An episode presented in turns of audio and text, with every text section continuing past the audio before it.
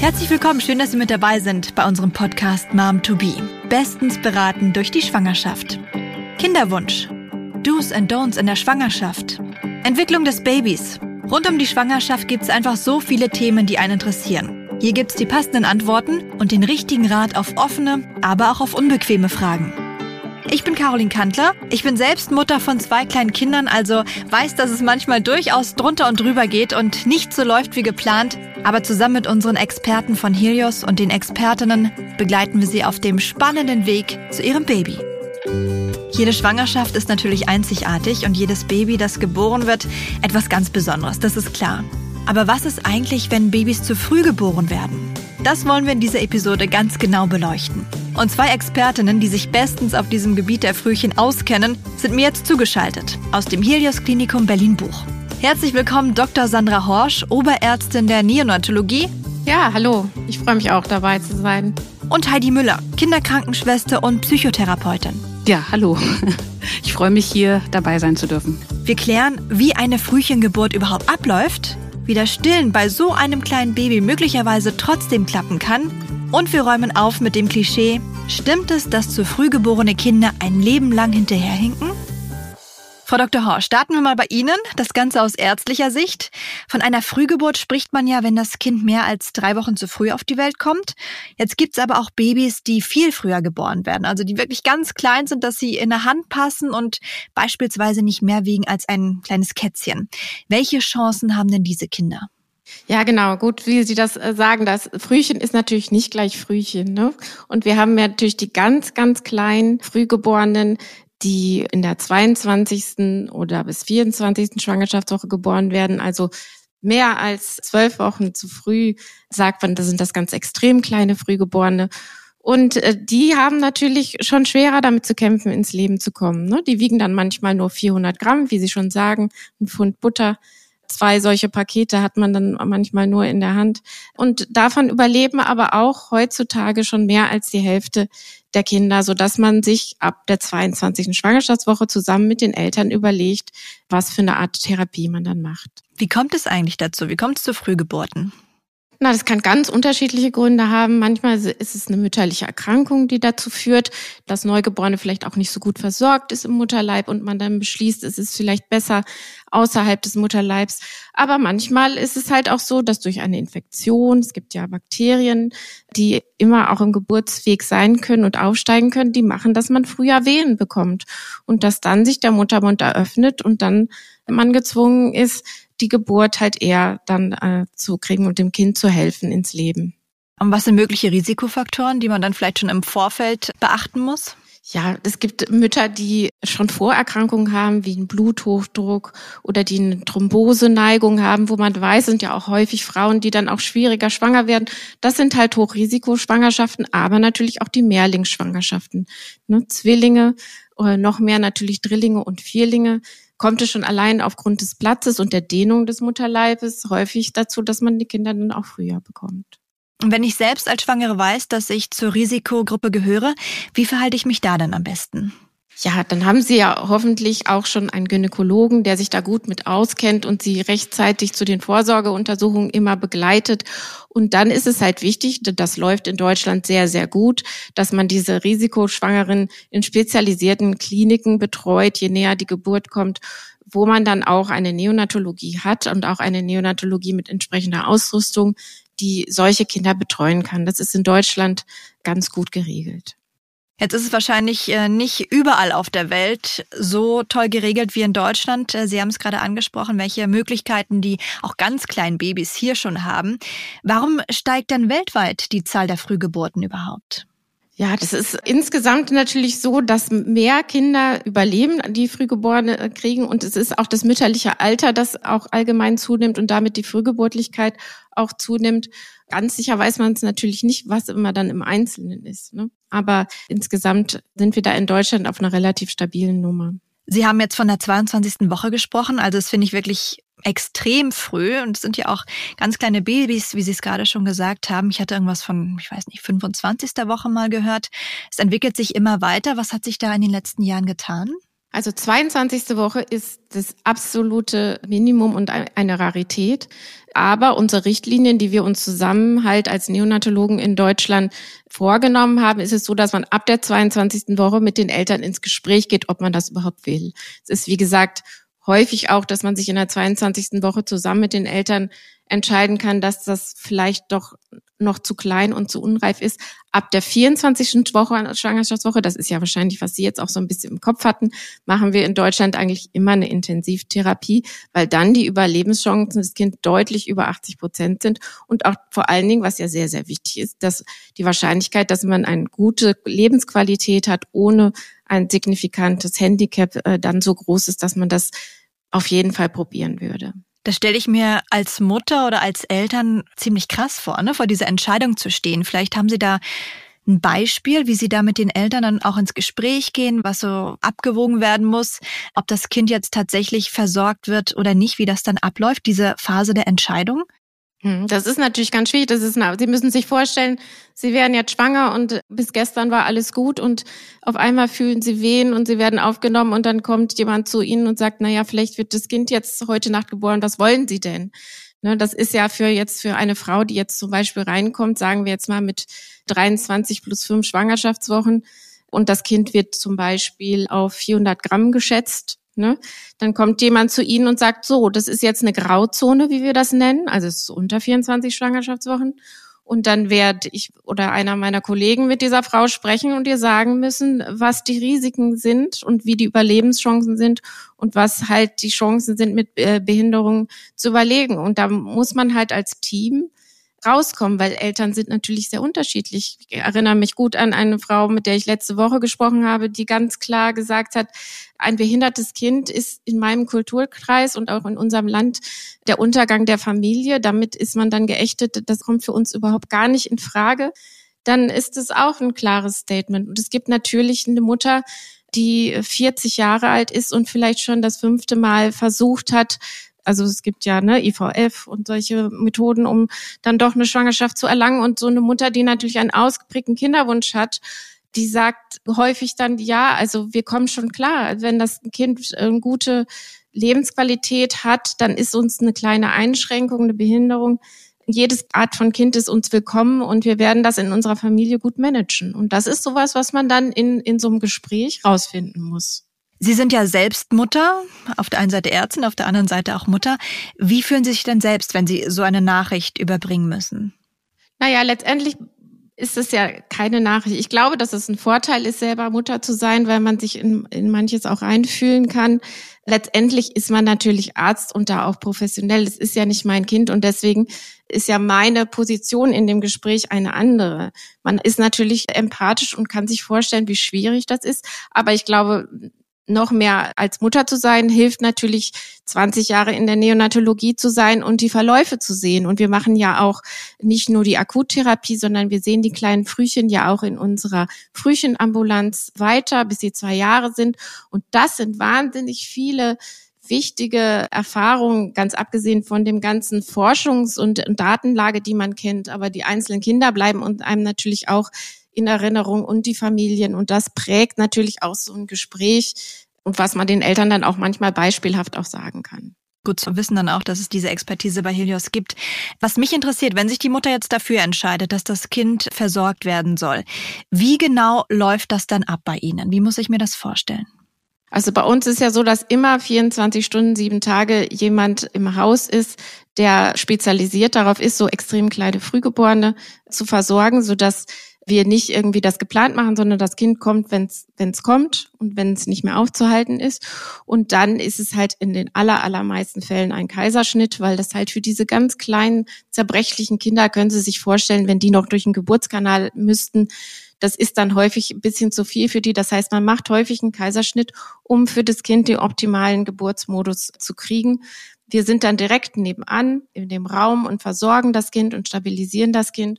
Und wenn das dann stabil ist, dann darf auch möglichst schnell der Vater dazu und den ersten Kontakt machen. Und je nachdem, wie die Narkose der Mutter ist, versuchen wir auch, dass der erste Kontakt zwischen Mutter und Kind direkt im Kreissaal ist und die sich schon mal sehen können. Und dann wird es natürlich auf die Intensivstation gebracht, je nachdem, welche Hilfe es braucht, bleibt es dann halt manchmal bis zum errechneten Geburtstermin, also viele, viele Wochen bei uns. Und man wächst dann so ein bisschen zusammen als kleine Neofamilie. Sie haben gesagt, dass die Babys oft überfordert werden mit einer Spontangeburt, also mit einem normalen Geburtsvorgang. Wie sieht's aus beim Thema Stillen? Können diese Frühchen gestillt werden oder können Sie uns vielleicht von Müttern erzählen, bei denen es geklappt hat? Ja, also das ist so, dass die natürlich am Anfang zu klein sind. Aber ab so 30 Wochen, 32 Wochen, also wir, wir atmen und sprechen und äh, essen ja ganz automatisch. Aber für so ein kleines Neugeborenes ist gleichzeitig atmen und gleichzeitig trinken eine ganz schön große Herausforderung. Und vor 32 Wochen kann man das noch nicht so richtig gut. Aber dann versuchen wir, dass die Kinder möglichst viel Zeit tagsüber auf der Brust der Mutter verbringen, also einfach dieses Kängurooing, ne, dass man das Kind auf sich liegen hat, ganz nah bei sich. Und dann kann man natürlich, wenn man in das Alter kommt, auch das fördern, indem man das Kind in der Nähe der Brustwarze legt und meistens lecken die dann erstmal nur so, aber das ist gut für den Milcheinschuss und ist gut für das Kind, dass es dann schon mal das merkt. Man muss ja sagen, in Europa, die Skandinavier sind ja ganz vorne dabei bei Stillen und bei auch familienzentrierter Neonatologie. Die haben sehr, sehr hohe Raten, dass sie schaffen, dass die Mütter auch wirklich dann stillen können. Wir sind da noch ein bisschen hinterher in Deutschland, aber wir, wir arbeiten daran und hoffen es, dass wir es mehr machen. Wir haben jetzt auch vor einem Jahr das umgeändert, dass wir immer auf die erste Milch der Mutter warten. Früher hat man einfach dann mit künstlicher Milch angefangen, aber auch um die Bedeutung dieser Vormilch, dieses Kolostrum nennt man das. Da sind ja ganz viele immunologische Stoffe drin, ganz wichtige Sachen. Und da wollen wir eigentlich, dass der erste Kontakt, den das Kind in seinem Leben mit Nahrung hat, dann die Muttermilch ist. Also eine Riesenherausforderung fürs gesamte Team. Was so ein Frühchen aber ganz explizit für die Eltern bedeutet, das klären wir gleich. Kommen wir jetzt hier in unserem Helios-Podcast Mom to Be zu unserer Rubrik Fakt oder Fake. Zu früh geborene Kinder hinken später in ihrem Leben immer etwas hinterher. Aus ärztlicher Sicht, Frau Dr. Horsch, wie sehen Sie das? Das ist ja auf jeden Fall falsch. Warum? Immer ist ja immer ist immer falsch. Es ist so, dass natürlich die kleinen Frühgeborenen und besonders die extrem kleinen Frühgeborenen ein bisschen aufholen müssen, häufig in den ersten zwei Lebensjahren, aber sehr viele schaffen das in den ersten zwei Lebensjahren, sich dann genau auf das Stand von gleich reif Geborenen zu kommen. Und das Ganze auch aus psychologischer Sicht. Frau Müller, das wollen wir natürlich auch nochmal beleuchten. Fakt oder Fake, zu früh geborene Kinder hinken später im Leben immer etwas hinterher. Nein, das kann man nicht grundsätzlich sagen. Also da gibt es eine große Bandbreite von allen Möglichkeiten. Also ich, ich kenne Kinder persönlich, die sind in der 24. Schwangerschaftswoche geboren, mittlerweile zwölf Jahre alt, hochintelligentes Kind, der zudem noch Leistungssport macht, Turnen. Also so kann es auch enden. Ja, ja, ja, ja, ja. Gut zu wissen. Dankeschön. Frau Müller, wir haben gerade schon gehört, was für eine enorme Herausforderung so ein Frühchen fürs gesamte Team ist im Krankenhaus. Aber was bedeutet ein Frühchen denn für die Eltern? Oh, ein Frühchen für die Eltern ist eine sehr große Herausforderung. Man muss erst mal sehen, eine Mutter wird schwanger und stellt sich vor, dass sie 40 Wochen schwanger ist. Das wird dann natürlich aus dem einen oder anderen Grunde dann unterbrochen, warum auch immer. Und alleine, das ist ja auch etwas, was die Eltern beklagen, dass sie nicht so lange schwanger sein konnten, weil sie sich darauf gefreut haben und diese Schwangerschaft nicht bis zu Ende führen konnten. Das Thema Schuldgefühle spielen da auch eine große Rolle. Also damit fängt es ja schon mal an. Die Schwangerschaft ist beendet, das ist erstmal der erste Schock dann. Wie geht's dann weiter, wenn das Frühchen, wenn das Baby auf der Welt ist? Was bedeutet das? Wie groß ist die Belastung da für die Eltern? Es ist ja oft so, dass die Kinder, die Frühchen per Sektio geboren werden. Also per Kaiserschnitt, ne? Per Kaiserschnitt, mhm. genau. Nicht immer, aber häufig. Das heißt, die Mütter sind auch gar nicht, auch körperlich in der Lage, zu ihrem Kind zu gehen und sofort Kontakt aufzunehmen. Sie sind erstmal auch körperlich beeinträchtigt. Das macht es erstmal auch schon schwieriger. Die Kinder liegen bei uns, werden dann versorgt und die Mütter sind in ihrem Krankenzimmer, was nicht weit weg ist, aber sie sind erstmal entfernt von ihren Kindern und werden dann ganz rasch auch, so wie es geht, bei den Müttern zu ihren Kindern gebracht mit dem Rollstuhl oder vielleicht können sie auch schon laufen. Aber wir fördern das, dass die schnell zu ihren Kindern kommen können. Was die Eltern dann sehen oder die Mama dann sieht, ist ihr Kind meist in einem Brutkasten. Und das ist ein großer Schock, weil das natürlich in dem Geist und in der Seele der Mutter ja noch nicht realisiert wurde. Sie weiß es natürlich, dass es so ist, aber das nochmal zu sehen und zu spüren, ist eigentlich immer ein großer Schock, weil das so abstrakt ist. Es ist also sozusagen, ah ja, das ist jetzt mein Kind in diesem Brutkasten oder in dem Wärmebettchen, je nachdem, in welcher Woche das Kind geboren wurde. Und das kann eine, eine Seele, sage ich auch immer so oft zu den Eltern, nicht so schnell wahrnehmen. Und dann ist da nicht so schnell, das so zu greifen. Und das braucht erstmal Zeit. Wahrscheinlich ganz anders, als man es erwartet, nicht? Ein rosiges, lebendiges, gut gelauntes Baby, ne? sondern eben wie Sie es beschreiben, das Baby im Brutkasten. Jetzt haben Sie von dem Schock äh, gesprochen, den die Eltern da erfahren müssen. Wie gehen Sie denn selbst damit um, den Eltern das so leicht wie möglich zu machen? Also ich versuche, wenn die Eltern, äh, beziehungsweise sind ja die Mütter, meistens sind die Väter ja ihre Kinder ja dann schon früher, wenn die Mutter das Kind tatsächlich noch nicht gesehen hat, das mit der Mutter vorher zu besprechen, wie sich das anfühlen wird und was auf sie zukommt, damit sie da auch ein, eine Idee hat und nicht ganz so doll von ihren eigenen Gefühlen überrannt wird, überrascht wird. Das wird eh passieren. Ich versuche sozusagen, sie genau darauf vorzubereiten, auf diesen Moment und dass ich das auch komisch in Anführungsstrichen anfühlen darf. Also dieses Gefühl, ist das jetzt mein Kind?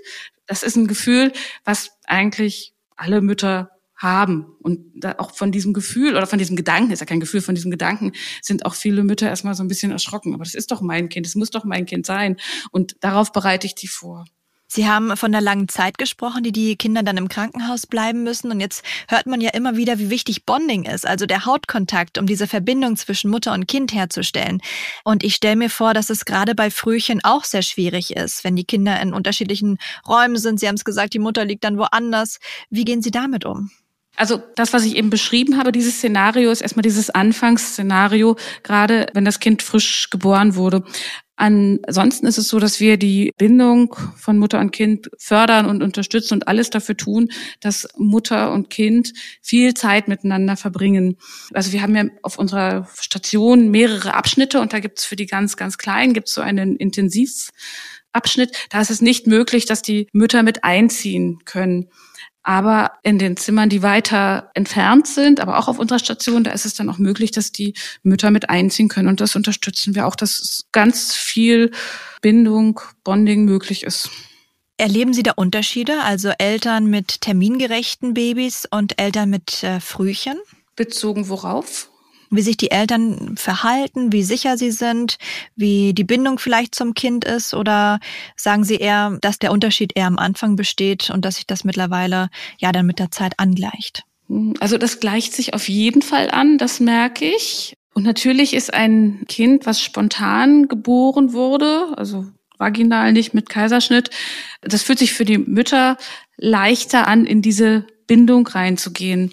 Aber das ist auch zu kompensieren. Und ansonsten würde ich das Bindungsverhalten, das Bindungsgeschehen gar nicht unbedingt von der Frühgeburtlichkeit abhängig machen. Da gibt es noch wesentlich mehr Parameter. Welche zum Beispiel? Eigene Bindungserfahrungen der Mütter, eigenes Erleben, eigene psychische Befindlichkeiten, sage ich es mal so. Also das sind natürlich auch Parameter, die da mitspielen. Und wie muss man sich die Situation für die Eltern vorstellen, die schon eigene Kinder haben? Das ist wahrscheinlich eine ganz besonders krasse Herausforderung, dann noch mit Frühchen zusätzlich, oder? Ja, das ist eine ganz große Herausforderung. Und so da versuchen wir auch ganz früh Hilfen anzubieten. Wir haben ja bei uns auch Sozialarbeiter. Das wird mit den Eltern dann besprochen, wer da auch für die anderen Kinder Sorge tragen kann. In der Versorgung bei den Frühchen ist es so, dass die Mütter natürlich auch oder die Eltern dann auch Erwartungen haben. Das müssen wir denen auch nochmal oft erklären, dass es da Unterschiede gibt. Das ist natürlich eben kein gesundes Neugeborenes war, dass wir diese, diese Erwartungen nochmal anpassen. Das ist auch ein Thema. Schuldgefühle den größeren, den Geschwistern gegenüber, das ist auch ein Thema, was, was die Eltern haben. Ich habe das Gefühl, dass ich mich jetzt zerreißen muss. Ich will doch bei dem, bei meinem Frühchen sein, was ist mit dem Geschwisterkind. Das sind alles Themen, die besprochen werden müssen. Und da finden wir aber normalerweise auch immer Lösungen und Ideen. Also wir haben ja bei uns auch das Elternhaus von Ronald McDonald aus der Ronald McDonald Stiftung. Da kann auch die ganze Familie einziehen. Das ist ja bei uns auf dem Gelände. Wir hatten die Möglichkeit auch, dass, dass die Geschwisterkinder vielleicht auch in den Kindergarten hier bei uns gehen konnten. Es geht, glaube ich, gerade aktuell nicht, aber so eine Möglichkeiten gibt's auch, dass die Familie eben in das Elternhaus zieht und dass es dann eine Tagesstruktur entwickelt wird, dass die Mama dann fünf, sechs Stunden bei uns auf der Station ist, sich dann um das andere Kind kümmert oder dann zeitlich irgendwie der Vater einspringt. Also wir versuchen das zu regeln und gut zu lösen und auch noch vielleicht andere Familienmitglieder einzubinden. Wenn äh, das Frühchen oder vielleicht dann auch irgendwann das ehemalige Frühchen quasi den Geburtstermin erreicht, das Krankenhaus verlassen kann, wie sieht da die Versorgung aus? Geht die dann noch weiter von Ihnen oder sagt man dann, okay, jetzt ist das Kind fertig, tschüss? Naja, kommt drauf an, wie groß der Bedarf des Kindes noch ist. Frau Dr. Horsch sprach ja schon an, dass die Kinder noch bis zum zweiten Lebensjahr bei uns im SPZ betreut werden. Da gibt's natürlich auch die psychologische Betreuung und da wird auch geguckt, wie die Kinder sich entwickeln. Direkt nach der Entlassung ist es so, bei den besonders kleinen, frühen Frühchen binden wir sozialmedizinische Nachsorge an. Damit haben wir sehr gute Erfahrungen. Da arbeiten auch ehemalige Kinderkrankenschwester, Sozialarbeiter, die gehen zu den Familien nach Hause und helfen denen dort. Also auch gerade diese, diese erste Zeit zu Hause mit einem ehemaligen Frühchen kann da sehr gut unterstützt werden. Und das Gute ist, dass viele Kinderkrankenschwestern bei uns auch mal auf der Station gearbeitet haben. Und wir kriegen dann auch die Rückmeldung, wie es läuft. Und manchmal gibt es ja auch noch Fragen und so gehen wir dann wenn es passt, auch nochmal in den Austausch. Gibt es denn Kinder, die als Frühchen zu Ihnen kamen, zu denen Sie heute noch Kontakt haben? Fällt Ihnen da was ein? Tatsächlich ist es dieses zwölfjährige Kind, den habe ich nicht in dieser Klinik, in einer anderen Klinik kennengelernt.